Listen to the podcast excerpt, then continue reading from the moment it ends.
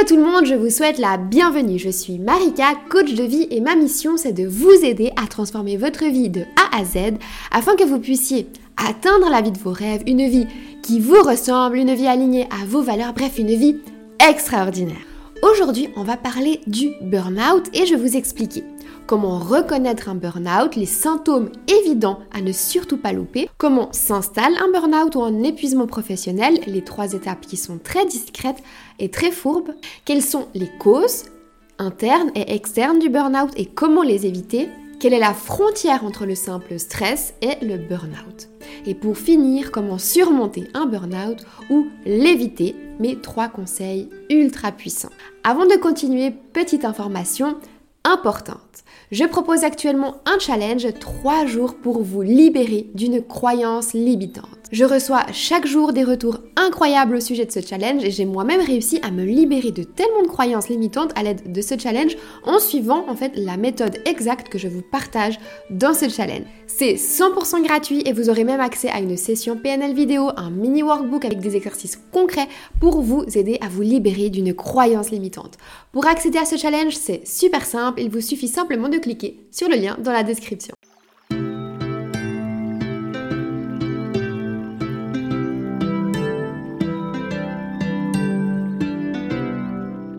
Le terme burn-out vient de l'anglais qui signifie en français épuisement professionnel.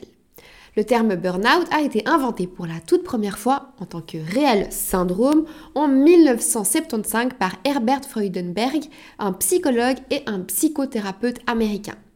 En 2019, l'OMS a franchi une étape importante en classant officiellement le burn-out comme un diagnostic médical en l'incluant dans la classification internationale des maladies. Un sondage du cabinet Empreinte Humaine en 2021 démontre que deux salariés français sur 10 sont en burn-out. Le burn-out n'est pas une maladie au sens strict du terme, mais c'est un syndrome, c'est-à-dire un ensemble de symptômes variés. L'épuisement professionnel comprend toujours trois facteurs. L'épuisement émotionnel, un sentiment d'être débordé, vide, sans ressources pour se ressourcer, un sentiment chronique de ne pas pouvoir faire face à un autre jour supplémentaire, un stress qui vous suit partout et depuis très longtemps. Il vous suit au travail, vous accompagne partout où vous allez, créant même des insomnies qui vont compliquer encore plus la chose. Ensuite vient la dépersonnalisation ou le cynisme. Ça peut se manifester par des réponses négatives, insensibles ou excessivement détachées des gens. Puis 3. La diminution du sentiment d'accomplissement, un sentiment invincible de futilité. Avoir le sentiment que ce que vous faites ne fait aucune différence, un sentiment que vous êtes nul, que vous ne servez à rien, que vous ne faites rien de bien. Alors comment reconnaître un burn-out?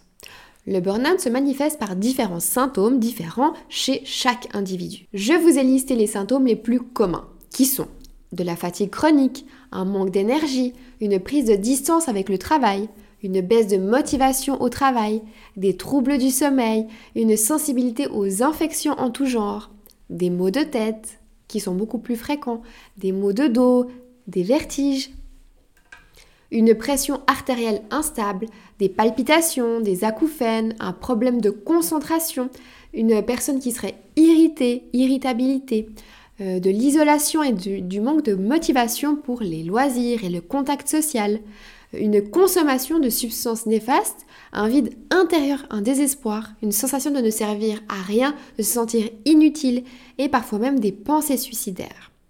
Alors comment s'installe le burn-out ou l'épuisement professionnel? Vous l'aurez bien compris, on ne se lève pas le matin et on a un burn-out comme on aurait attrapé un refroidissement.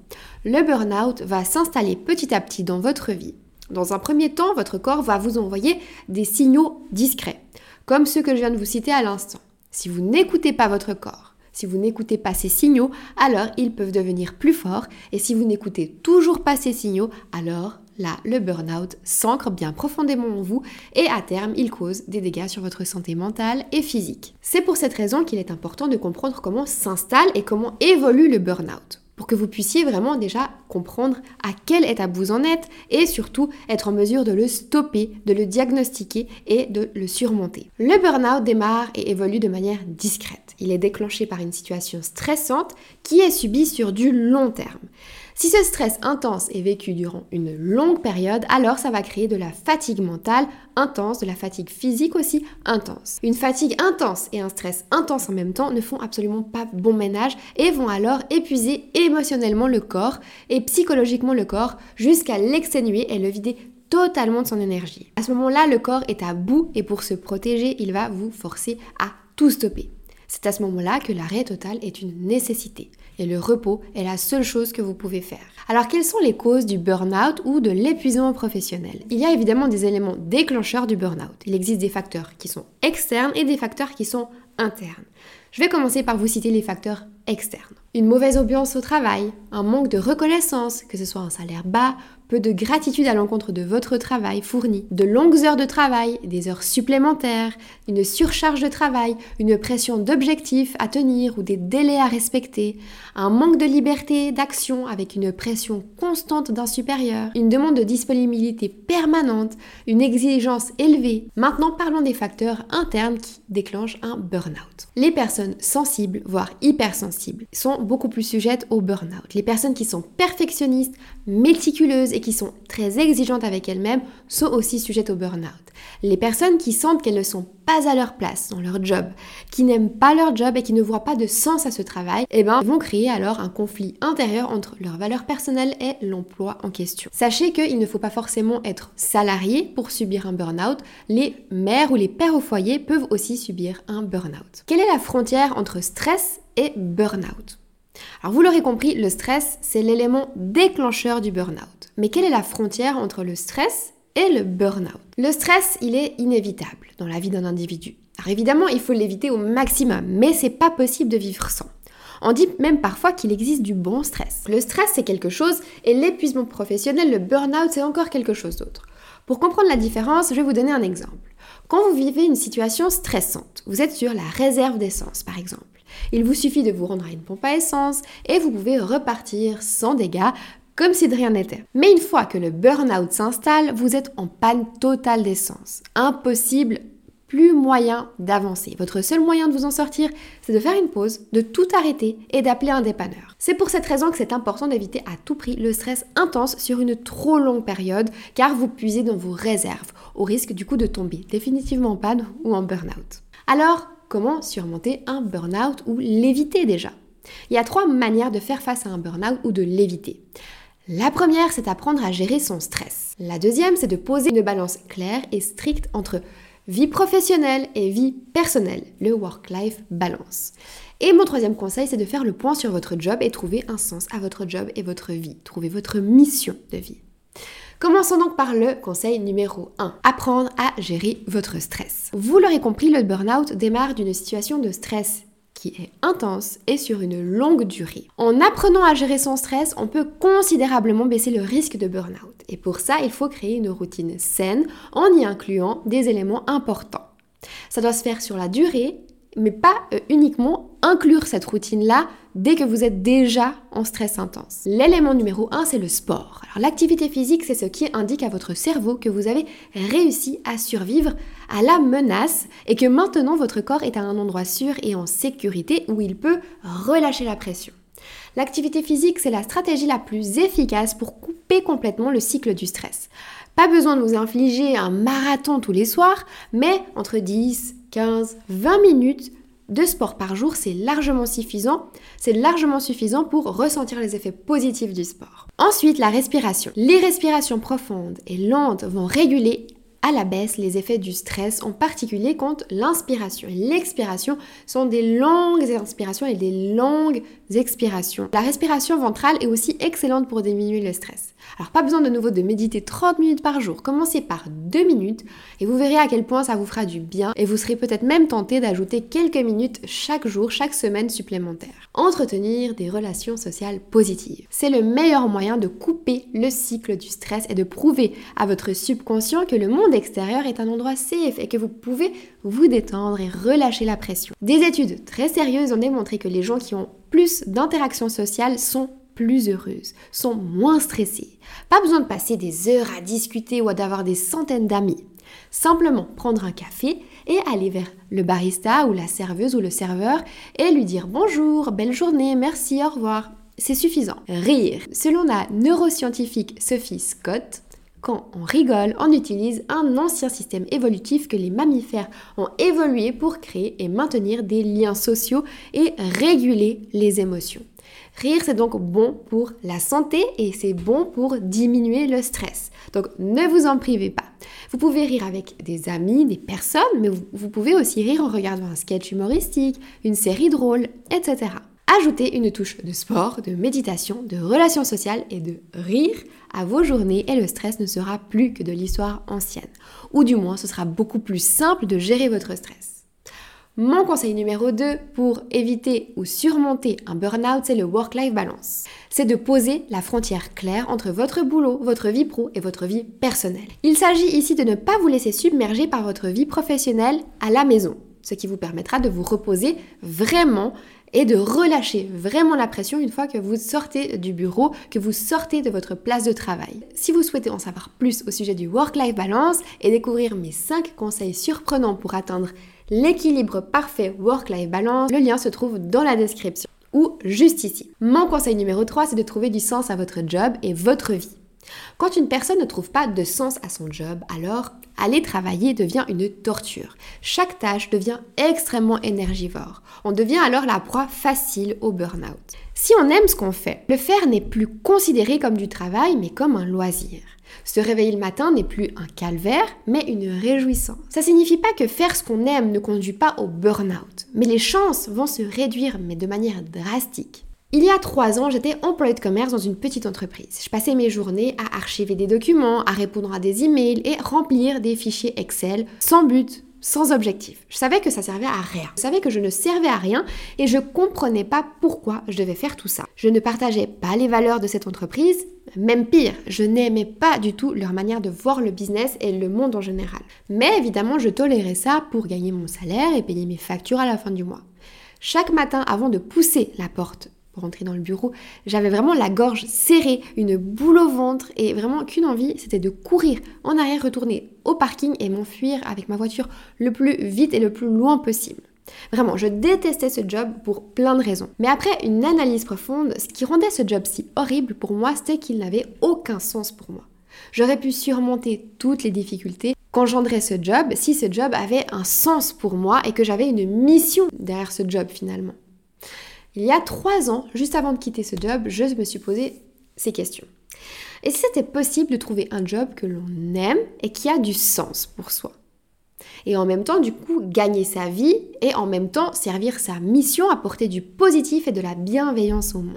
Petit à petit, j'ai analysé autour de moi et j'ai vu une différence significative entre ceux qui aiment leur job et qui ont une mission derrière ce job et qui ont, une, et qui ont un sens à ce job et les autres personnes. Ces personnes qui avaient une mission, qui aimaient leur job, n'étaient pas stressés, étaient heureux, motivés, déterminés, très disciplinés et même épanouis dans leur vie. Alors que les autres avaient l'air totalement éteints. Et c'est clairement ça le bon mot. Quand on fait un job qui ne nous convient pas, qui n'a pas de sens pour nous, qu'on n'aime pas, on est éteint. Parce qu'on passe quand même énormément de temps à faire ce job. Donc évidemment, une fois qu'on en sort, on n'est pas bien.